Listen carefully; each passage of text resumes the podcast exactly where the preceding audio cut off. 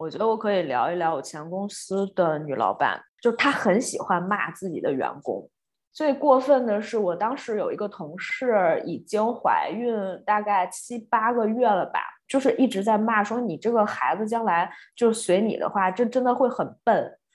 职场 PUA 有一个是他需要立人设，老板也不知道这个事情要怎么办。发脾气做到的效果是什么呢？有的时候大家就不会说一点点小事情就会过来再问你，而是说大家可能会内部再商量一下，想一个解决办法，然后再提供给老板。就是这个事情是不是这样这样解决可不可以？老板说，那你去试试吧。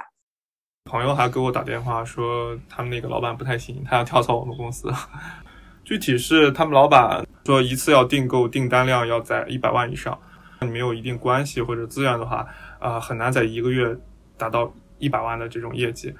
如果完不成的话，就工资减半嘛。然后他工资 对本来是一万，然后说工资减半也就减到五千。与此同时还要去加班，然后还要去当司机。我可能遇到过，但是我自己也不知道。我那个老板，他就是谁对他好，给他的工作就多。然后像我这种就是不会拍马屁的，不会讨好他的，基本上就给我安排最烂的工作。当时肯定没有反抗，因为我当时根本意识不到，我就觉得就是我自己表现不好，人家就对我不好呗，我就没往那儿想。我但凡有这个思路，我也不至于就自己离职了嘛。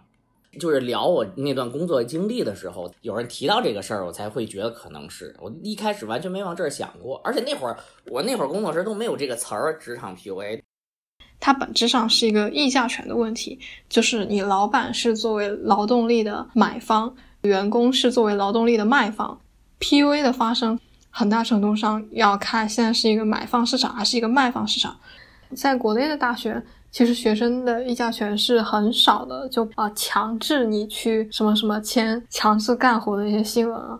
大学它有那个能力对学生进行 PUA，本质上是一个流动性问题。国内的话，你想要去转学或者说你想要去退学，它都会有很大的阻力。